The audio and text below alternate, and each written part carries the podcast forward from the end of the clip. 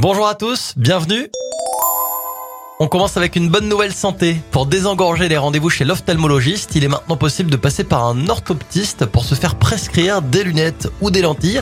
Attention, c'est dans le cas d'une première consultation et il faut avoir entre 16 et 42 ans. On part au Japon tout de suite, à Tokyo, où des ingénieurs testent depuis plusieurs jours en pleine rue, dans des conditions réelles, une nouvelle valise pour aider les non-voyants. Elle permet euh, d'évaluer la distance avec d'éventuels obstacles, barrières, trottoirs, un autre piéton qui approche. La valise est aussi équipée de petites caméras et de capteurs qui lui permettent de se retrouver dans la rue. Ça remplacera à terme les chiens guides. On finit avec un manque d'attention qui change tout, mais vraiment tout. Un joueur qui voulait valider une grille de loto pour le vendredi 13 janvier s'est trompé de tirage. Il a coché une grille pour le samedi 14, une erreur qui fait lui un millionnaire.